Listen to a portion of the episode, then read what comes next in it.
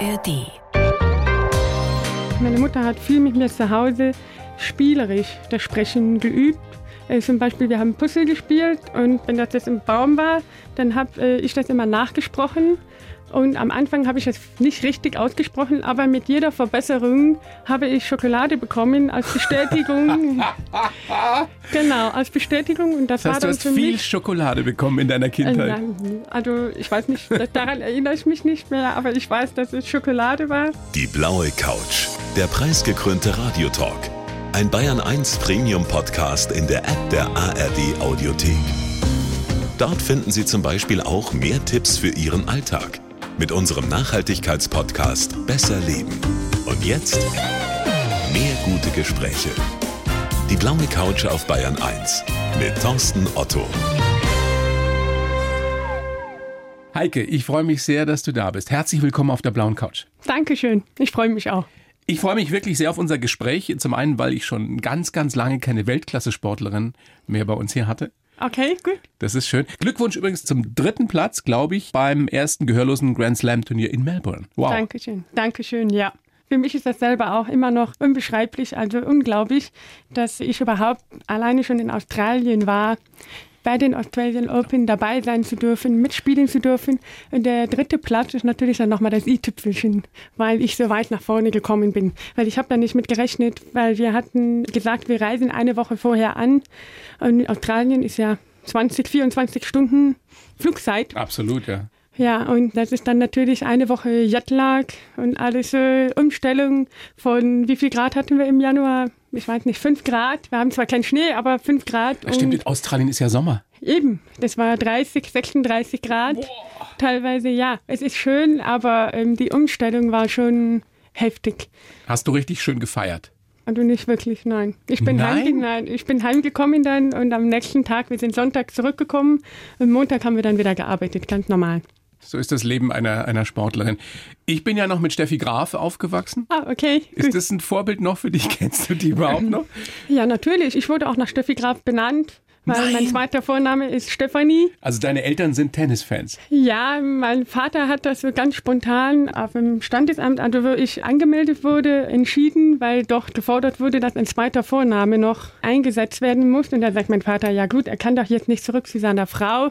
Sie liegt im Krankenhaus und hat gerade Geburt hinter sich. Und dann hat er gesagt, wissen Sie was, tragen Sie ein Stefanie, so in Gedanken Stefanie, Steffi Graf. Sehr schön, sehr schön. Und das hat ja. auch was gebracht offenbar. Weißt du, was spannend ist? Ich habe gedacht, du guckst mir viel mehr auf die Lippen, auf den Mund, aber du guckst mich ganz normal an, weil du Ja. ja von den Lippen abliest. Ja, also ich schaue eigentlich so das Gesamtbild, das Gesicht an, die Mimik, wie du dann die Wangen und das alles bewegst und natürlich auch die Lippen. Aber meine Hörgeräte, die ich trage, die helfen mir natürlich auch. Also wenn du sprichst, ich nehme das Geräusch wahr, dass du redest. Und diese Kombination, Die ist es Hilf- dann. Das ist spannend. Das heißt, du bist zwar gehörlos, aber das heißt nicht, dass du gar nichts hörst. ohne Hörgeräte höre ich in diesen normalen Lauten, höre ich nichts. Erst ab 120 Dezibel. Das ist 120 Dezibel ist wie ein Düsenjet. Ja, das ist so wie ein Flugzeug, was direkt an mir vorbeirauscht wahrscheinlich. Das habe ich ja noch nicht erlebt. Aber oder wenn mir jemand direkt ins Ohr schreien würde. Das würde ich dann wahrnehmen. Und mit den Hörgeräten kann man sagen, ja, das ist schwierig. Jetzt für an den Laien ab 80 Dezibel höre ich. Das heißt, ich nehme die Geräusche auf. Und mit den Hörgeräten jetzt von Phonak, die ich habe, kann ich auch die Sprache herausfiltern. Okay, das heißt, es wäre theoretisch möglich, dass du mich verstehst, obwohl du oder wenn du meine Lippen nicht sehen würdest. Äh, du hast jetzt die Hand vor den Mund Ja. gehalten, jetzt bin ich leider Dann- raus. Jetzt habe ich nur raus. gehört, dass Ja. du was sagst, aber ich kann nicht verstehen, was. Okay, also das heißt, selbst mit den Hörgeräten kannst du, auch wenn du dich noch so anstrengst, nicht verstehen, was ich sage. Äh, Nein, also ich müsste viel mehr üben oder wenn es wie zum Beispiel meine Eltern sind und wir das immer wieder wiederholen, dann könnte ich das, aber ich verlerne das immer wieder. Ja. Weil das ist irgendwie, das Ohr bzw. das Gehirn kann das nicht abspeichern wie beim Fahrradfahren. Man lernt das einmal und man kann das. Ich muss das immer wieder neu lernen. Immer wieder neu. Wie anstrengend ist es denn für dich, so ein Gespräch, wie das unsere, das ja jetzt eine Stunde dauert, mir von den Lippen abzulesen so lange? Also ich meine, ich bin jetzt von Geburt an gewohnt und wie ein Blinder besser fühlt und besser hört und das lernt, eine gewisse Ausdauer zu entwickeln, habe ich das auch gemacht.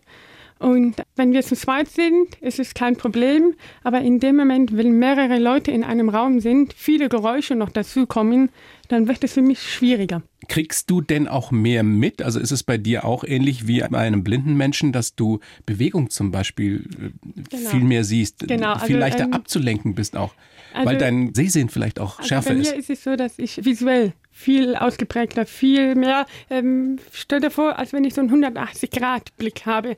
Wenn ich auf dem Tennisplatz, Beispiel jetzt auf dem Tennisplatz stehe und spiele, kriege ich trotzdem dann am Rande mit, wie einer aufsteht oder wenn einer klatscht oder winkt. Das genau. stört aber doch, oder? Gerade als Tennisspielerin? Ja, das ist scheiße. Entschuldigung, das ist ja, Wobei auf der einen Seite, auf der anderen Seite ist ja Vision, nennt man das, glaube ich, auch im Sport. Also dieses periphere Sehen ist ja auch was Tolles, ist ja großartig. Äh, na, beim Tennis, es ist, hat einen Vorteil, aber es hat auch einen Nachteil. Weil beim Tennis ist es ja so, wenn ich zu viel rundherum mitkriege und mich nicht auf den Ball fokussiere und äh, auf den Platz und auf meine Gegner und alles mögliche andere noch habe, dann ist die Konzentration sehr anstrengend. Besser wäre es, wenn ich dann wirklich alles ausblende und mich nur auf den Platz konzentriere, wie in so einem Tunnelblick. Und das ist halt schwierig, weil ich einfach durch die Hörschädigung mehr schaue, was passiert. Das heißt aber auch, dass die Konzentrationsleistung, die du da liefern musst auf dem Platz, eine noch viel größere ist als bei einer anderen Tennisspielerin, die hört. Ja, also nicht nur beim Tennis, sondern auch im Alltag. Also wirklich eigentlich immer. Ich bin auch abends etwas schneller müde als andere, dass dann, wenn andere sagen, okay, wir bleiben noch bis 10, 11 Uhr, sitzen wir noch gemütlich zusammen, dann sage ich irgendwann, Leute, ich bin müde, ich fahre jetzt heim, mhm. weil ich dann einfach abschalten muss.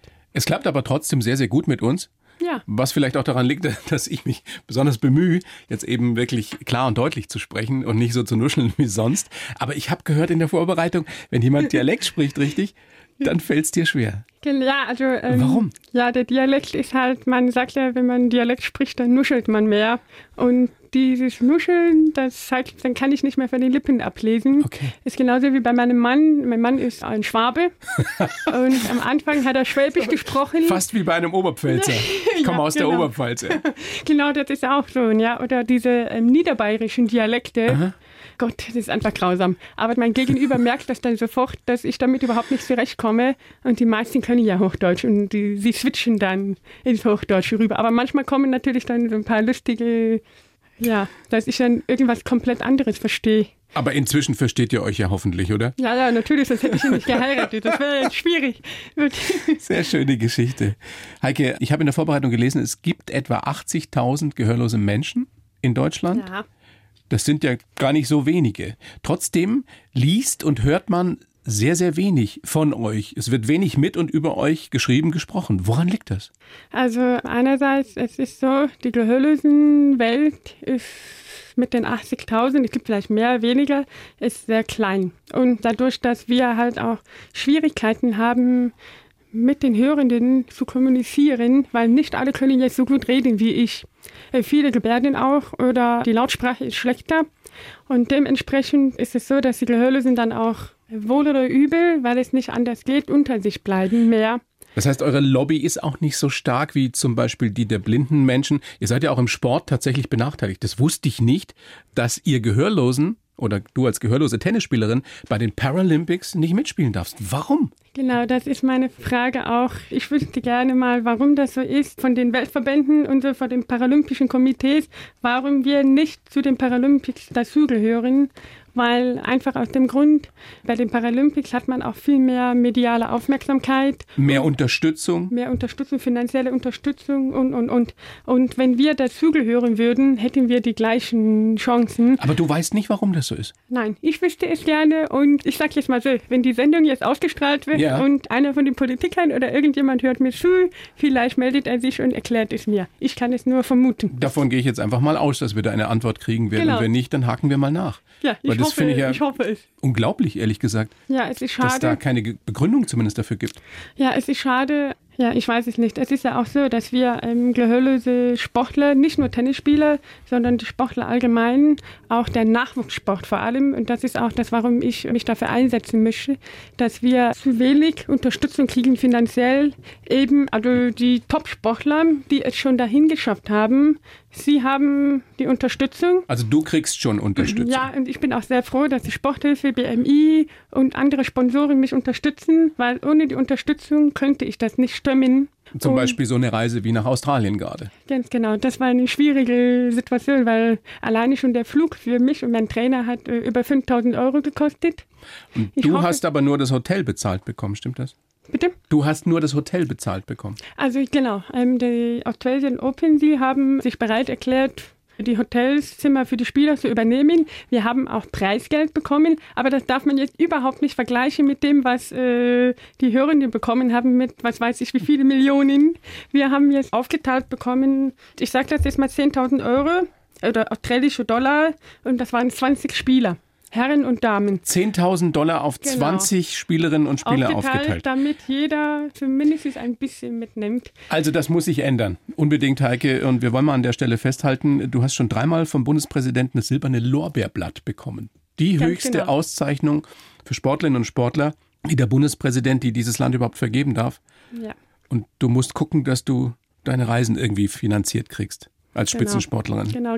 Gehörlose Sportler müssen leider nebenbei noch arbeiten oder studieren und also ja, gerade arbeiten, Ausbildung machen, weil was zum Beispiel ich mir auch wünschen würde, wäre, die ähm, hörenden Sportler und teilweise auch die paralympischen Sportler werden gefördert durch die Bundespolizei oder Sportschulen, wo sie dann arbeiten oder beim Zoll zum Beispiel, wo sie dann auch arbeiten können und werden immer freigestellt für Turniere oder für Training. Und das ist bei euch nicht so? Genau, das war, wenn ich jetzt das Beispiel Australien nehme, das in zwei Wochen falle ich weg und dann kommt noch dazu, dass ich selbstständig bin. Das ist auch und du bist Tennislehrerin? schwierig, Tennislehrerin, genau. Und ähm, wenn ich dann irgendwo hinfliege, in Urlaub oder trainiere oder für Turniere unterwegs bin, kommt kein Geld rein. Und das ist natürlich dann im Vorfeld muss man überlegen, wie viel muss man zur Seite legen, damit man wirklich die Reise, wie jetzt Australien, Australian Open jetzt auch stemmen kann. Und das ist natürlich nicht das einzige Turnier. Es ja. gibt natürlich auch mehrere. Na klar. Und deswegen ist es so gut, Heike, dass wir heute drüber sprechen und dass uns eine Menge Menschen zuhören. Und da wird mit Sicherheit die eine oder der andere dabei sein, die da vielleicht was, was ändern kann. Ja, wenn man denn möchte. Hoffentlich. Heike, sehr, sehr schön, dass du da bist. Großes Vergnügen. Ich habe für dich natürlich auch einen Lebenslauf geschrieben. Okay. Wie für jeden anderen ja. Gast. Den gebe ich dir jetzt. Okay. Du kennst ihn nicht, du liest ihn vor und sagst mir dann danach bitte, ob du den so unterschreiben kannst. Okay, gut. Du musst mir aber sagen, wenn ich zu schnell lese, weil mir wird immer gesagt, ich lese zu schnell. Na, überhaupt nicht. Sagen. Du sprichst ja, auch nicht zu schnell. Nein, das ist, ich finde das eh Wahnsinn. Da können wir ja gleich noch drüber sprechen, wie du sprechen gelernt hast, ja. wem du das zu verdanken hast. Ja. Okay. Bitteschön. Ich heiße Heike Albrecht Schröder und ich habe mich durchgeboxt. Durch den Sport habe ich viel Selbstbewusstsein getankt und heute komme ich trotz meiner Behinderung sehr gut klar im Leben. Aber der Weg zur Weltklasse-Tennisspielerin war lang und steilig, denn als gehörlose Sportlerin musste ich immer wieder Grenzen überwinden. Meiner Mutter, vielen Luftballons und noch mehr Schokolade bin ich sehr dankbar, dass ich normal sprechen gelernt habe. Auch mein Rupoldinger Tennistrainer hat mich sehr geprägt. Ich bin eine lebenslustige Rheinländerin, die Bayern und die Berge liebt. Mein großer Wunsch, bei den Paralympics endlich der ganzen Welt zeigen, was für fantastisches Tennis wir Gehörlosen spielen. Also diesen Lebenslauf kann ich nur mit ganz vielen Herzen unterschreiben. Oh, da freue ich mich. das stimmt genau. Und du Dankeschön. hast es so toll vorgetragen. Ja, gut. Das ist wirklich für mich ich weiß nicht, ich bin, bin voller Respekt und kann mir das aber trotzdem auch gleichzeitig gar nicht vorstellen. Wie hast du denn sprechen gelernt, ohne zu hören? Wie hat deine Mama das angestellt mit dir? Die ist ja wohl maßgeblich verantwortlich dafür. Ja, also meine Mama hat, als sie erfahren hat, ich war ungefähr anderthalb Jahre, es wurde auch noch spät festgestellt, dass ich nichts höre, ähm, hat sie den Job aufgegeben und hat dann wirklich zu Hause mit mir, also Frühförderung hatte ich, ich hatte Logopädie, aber auch meine Mutter hat viel mit mir zu Hause spielerisch das Sprechen geübt. Zum Beispiel, wir haben Puzzle gespielt und wenn das Wort Baum, wenn das jetzt im Baum war, dann habe ich das immer nachgesprochen Und am Anfang habe ich es nicht richtig ausgesprochen, aber mit jeder Verbesserung habe ich Schokolade bekommen als Bestätigung. genau, als Bestätigung. Und das das heißt, war dann du hast viel mich, Schokolade bekommen in deiner Kindheit. Äh, Also ich weiß nicht, daran erinnere ich mich nicht mehr, aber ich weiß, dass es Schokolade war.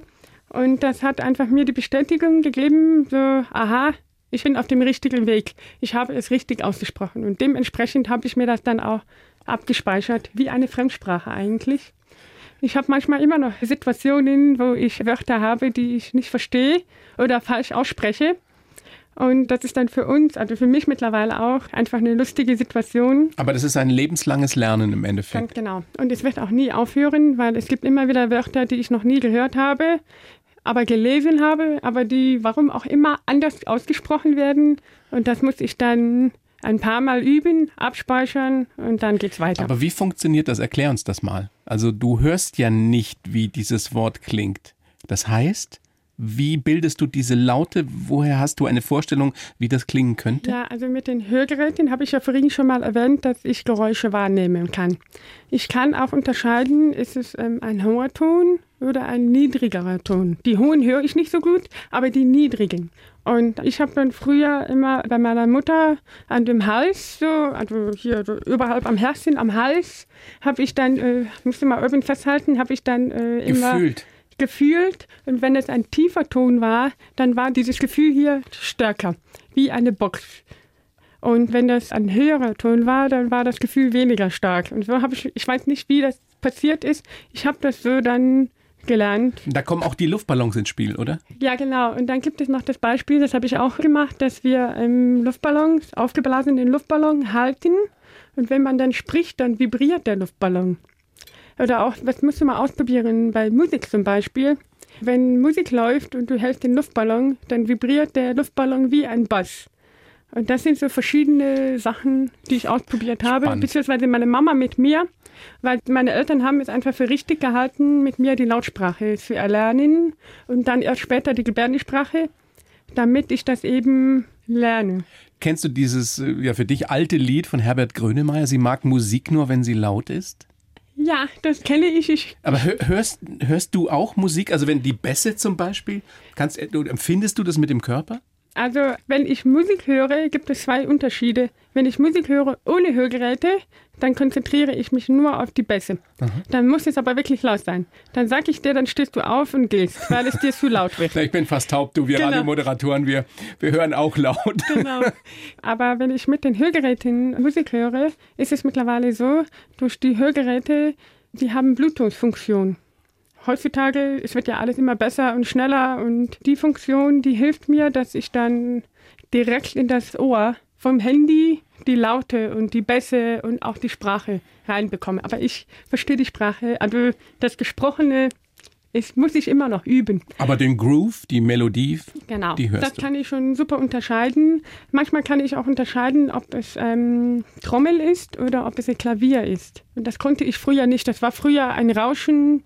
Ja, da ist was. Wie weißt du denn selbst, wie laut du sprichst? Weil du sprichst ja mit einer ganz normalen Modulation. Und äh, ich meine, wenn man das nicht wüsste, dass du nichts hörst, würde man sagen, oh, die hat vielleicht so einen minimalen, kleinen, lustigen Sprachfehler. Die kommt aus Norwegen oder so, ja? Nein, ich komme aus Holland, sagen viele. Aus Holland! Ja, weil mütterlich sei es, meine Vorfahren kommen aus Holland und wir kommen in der Nähe aus Holland, Aachen da, Okay. Rheinländerin, ja, und dann denken viele, dass ich aus Holland komme. Und ich so, hm, ja, aber es liegt wahrscheinlich eher daran, Aber woher weißt du, wie laut du sprechen musst? durch die Hörgeräte habe ich gelernt, das Umfeld zu beobachten, wie sie reagieren. Okay. Wenn ich anfange, ich muss jetzt nicht schreien hier ins Mikrofon, wenn ich anfange zu schreien, dann verhältst du dich anders. Dann Über die Reaktionen hast du das.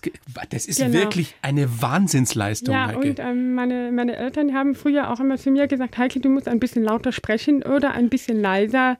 Und dann habe ich das wieder abgespeichert. Das heißt aber auch, dass du ein unglaubliches Sprachtalent bist. Ja, das ist äh, wahrscheinlich auch das Glück, warum ich so gut sprechen kann. Kennst du andere Gehörlose, die so gut sprechen können wie du?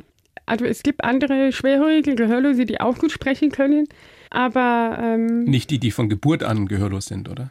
boah, schwierig. Also ich kenne jetzt zum Beispiel meine beste Freundin, die hat ein Cochlea-Implantat, hört eigentlich viel besser als ich. und kann auch telefonieren und alles.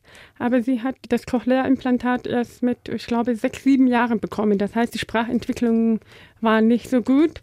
Und ähm, man versteht sie ganz normal, aber man merkt bei ihr eher, okay, sie hat ein Problem mit dem Gehör. Dieses Implantat wäre keine Option für dich?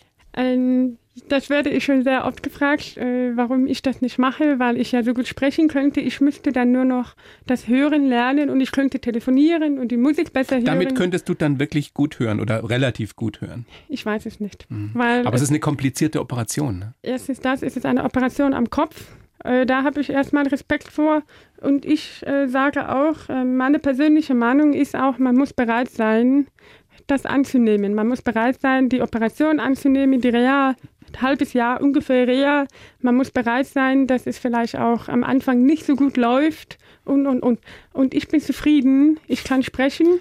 Ich kann mit anderen kommunizieren. Heutzutage gibt es Handys und äh, Laptop und was weiß ich. Früher wurde Briefe geschrieben. Gott sei Dank, was für ein Segen für dich, Ganz genau. dass es sowas also, gibt heute. Ich bin, was das Handy und so betrifft, in der richtigen Zeit geboren. Ja. So.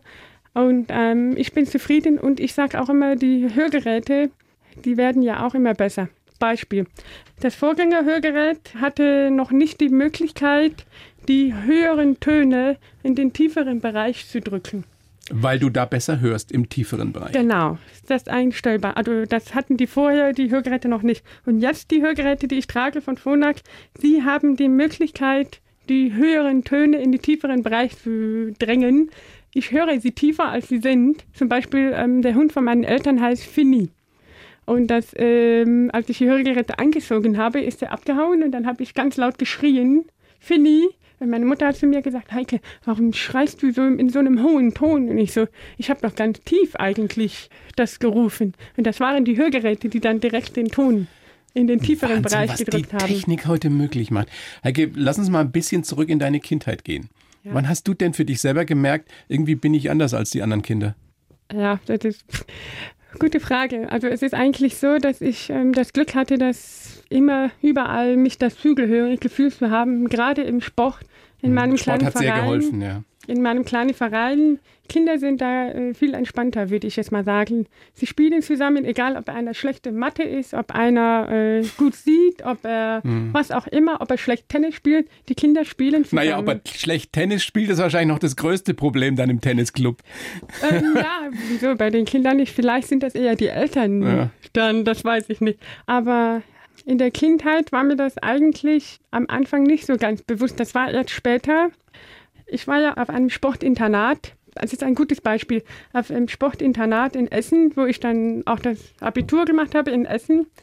Und da wollte ich auf das Sportgymnasium. Und ähm, da habe ich dann gemerkt, okay, die Lehrer dort wollten sich nicht auf mich einstellen, dass ich gehörlos bin. Und das war so, so eine der Situationen, wo ich gemerkt habe, okay, ich bin einfach anders. Ist das bis heute so, dass zu wenige Menschen Gehörlosensprache, Gebärdensprache können? Also es wäre schön, wenn wir noch ein bisschen mehr Gebärdensprache-Kurse in den Schulen anbieten würden, dass man das auch erlernt, weil es ist eigentlich eine ganz schöne Sprache, finde ich. Es macht Spaß, mit den Händen zu gestikulieren. Da ist jetzt wieder so ein Wort, was ich nicht gut aussprechen kann. Gestikulieren, ja, das genau. kann ich auch nicht gut aussprechen. ja, da haben wir es gemeinsam. genau, Gestikulieren, ähm, ja. ja. Ein ja. komisches Wort. Ja, okay. Und ähm, also die Gebärdensprache ist eigentlich eine sehr schöne Sprache. Eigentlich auch eine Fremdsprache und. Auch eine schöne Geheimsprache. Ähm, ja, also wobei. Wenn man nicht will, dass alle alles mitbekommen? Ja, das, also da muss man nur aufpassen, dass man, wenn man sich in der U-Bahn jetzt mit jemand unterhält, dass dann nicht irgendwo anders noch ein Gehörloser sitzt, während ich in Gebärdensprache mich unterhalte, dass er dann alles mitkriegt.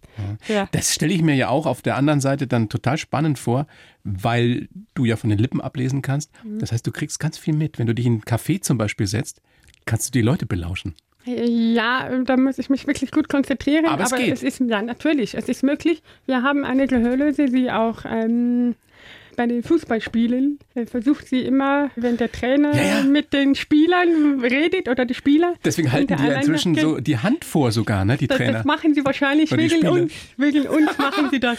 Nicht wegen den Hörenden, dass sie das nicht mitkriegen, sondern wegen uns, damit wir das nicht übersetzen. du wärst auch eine gute Spionin. Aber ich glaube, darauf brauche ich jetzt nicht antworten, weil das ist eine Sache, das muss geheim bleiben.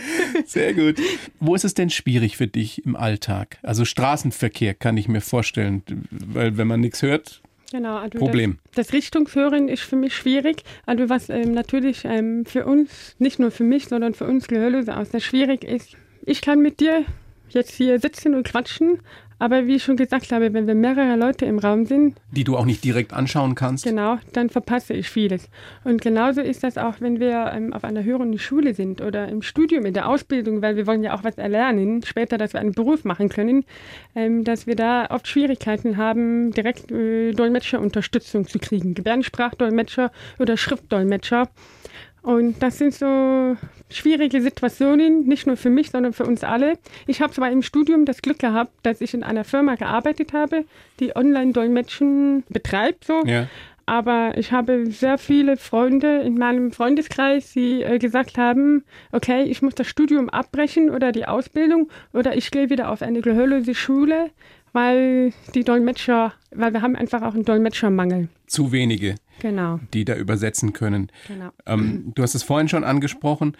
Du bist manchmal abends auch besonders müde, ja. weil es einfach so eine hohe Konzentrationsleistung ist. Ist das auch ein limitierender, ein begrenzender Faktor für dich?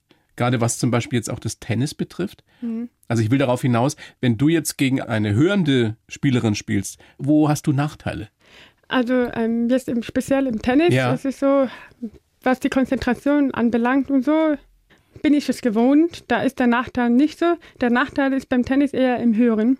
Wenn die Gegnerin trifft, den Ball trifft oder wenn ich den Ball treffe, dass ich das nicht höre. Und das ist, eine, ist, ein Problem, weil du natürlich nicht antizipieren kannst. Du kannst nicht vorwegnehmen, wohin der Ball gehen könnte. Du musst genau. ja, warten, bis du es siehst. Genau, weil wohin der Ball geht, das kann ich sehen, weil das visuell ist. Ja. Aber ich kann nicht hören, ist das ein Drall, ist das ein äh, hart geschlagener Ball, ein schneller Ball oder nicht. Das heißt, ich muss das alles mit den Augen äh, machen.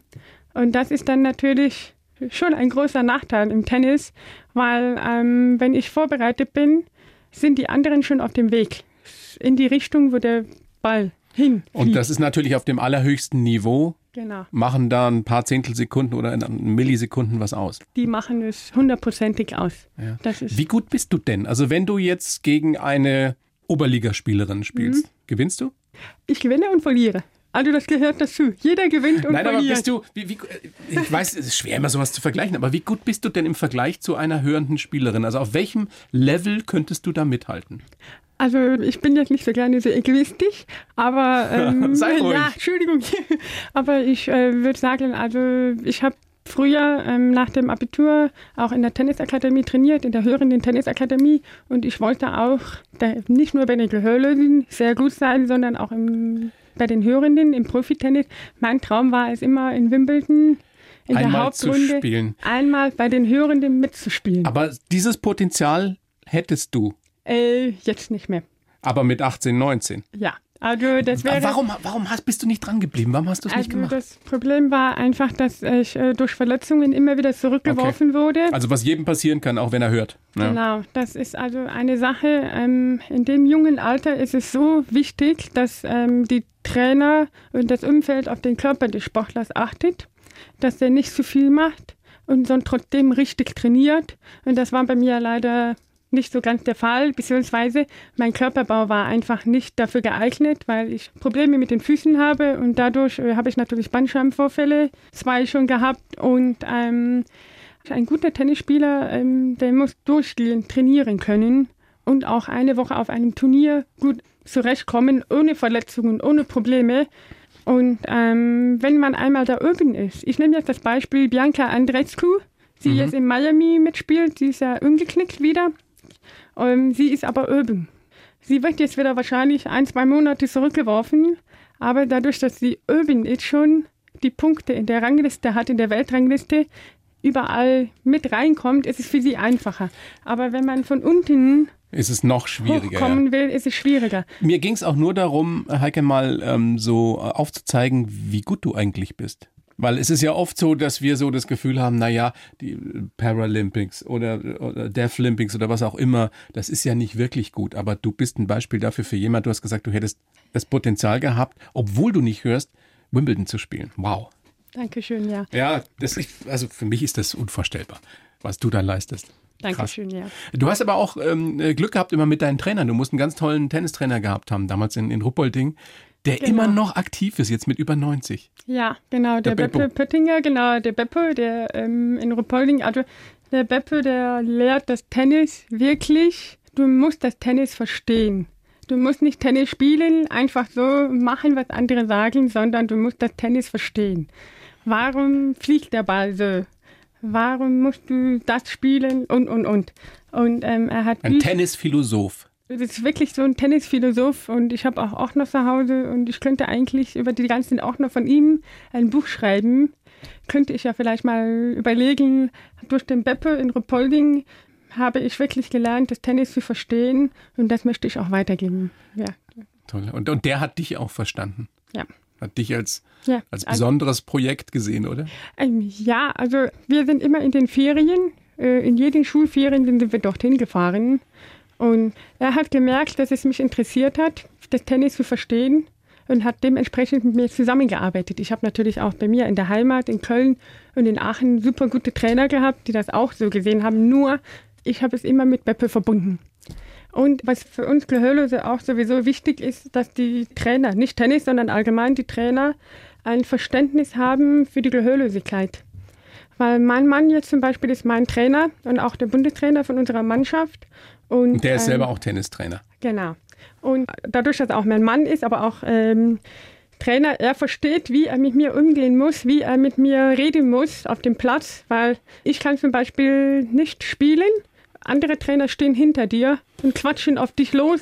Mach dies, mach das, mach jenes. Obwohl die wissen, dass du nichts hörst? Genau, und das ist halt dann. Äh, dann wird es schwierig. Ganz genau. Und dann, gibt, und dann meine Trainer, die ich äh, hatte in meinem ganzen Lebenslauf, ähm, sie haben wirklich gewusst, wie sie mit mir umgehen müssen. Ist das denn auch noch ein Problem in der Gesellschaft? Was ja viele Menschen mit Behinderung feststellen, dass wenn äh, wir sogenannten Nichtbehinderten mit ihnen zu tun haben, dass wir, dass wir dann äh, meistens nicht wissen, wie wir mit euch umgehen sollen, dass wir vielleicht entweder eine große Scheu haben oder dass wir uns gar nicht trauen zu fragen. Was würdest du dir denn wünschen? Also was schön wäre für, ähm, ich denke mal auch für alle behinderten Sportler, dass es noch ein bisschen mehr so wenn man Trainer ausbildet oder allgemein äh, Übungsleiter und so, es gibt schon viele Angebote, aber dass es da noch mehr Angebote gibt. Wie gehe ich in Situationen mit einem Rollstuhlfahrer um oder mit einem Gehörlösen oder im Blindentennis? Aber gehen Menschen mit dir denn komisch um? Erlebst du sowas? Also äh, im Tennis jetzt oder Na, insgesamt im, allgemein? Im Leben, ja. Im Leben. Also ich glaube nicht, dass ich die Einzige bin, die die Situation hat, dass jemand komisch mit mir umgeht. Das hast du bestimmt auch schon mal erlebt. ich erlebe das sehr oft. Nein, aber es ist so, also das hat, also, ähm Na gut, es hat ja auch, also da bin ich zutiefst von überzeugt, jeder von uns, egal ob du es ihm ansiehst oder nicht ansiehst, irgendeine Form von Handicap. Irgendeine Form von Behinderung hat jeder.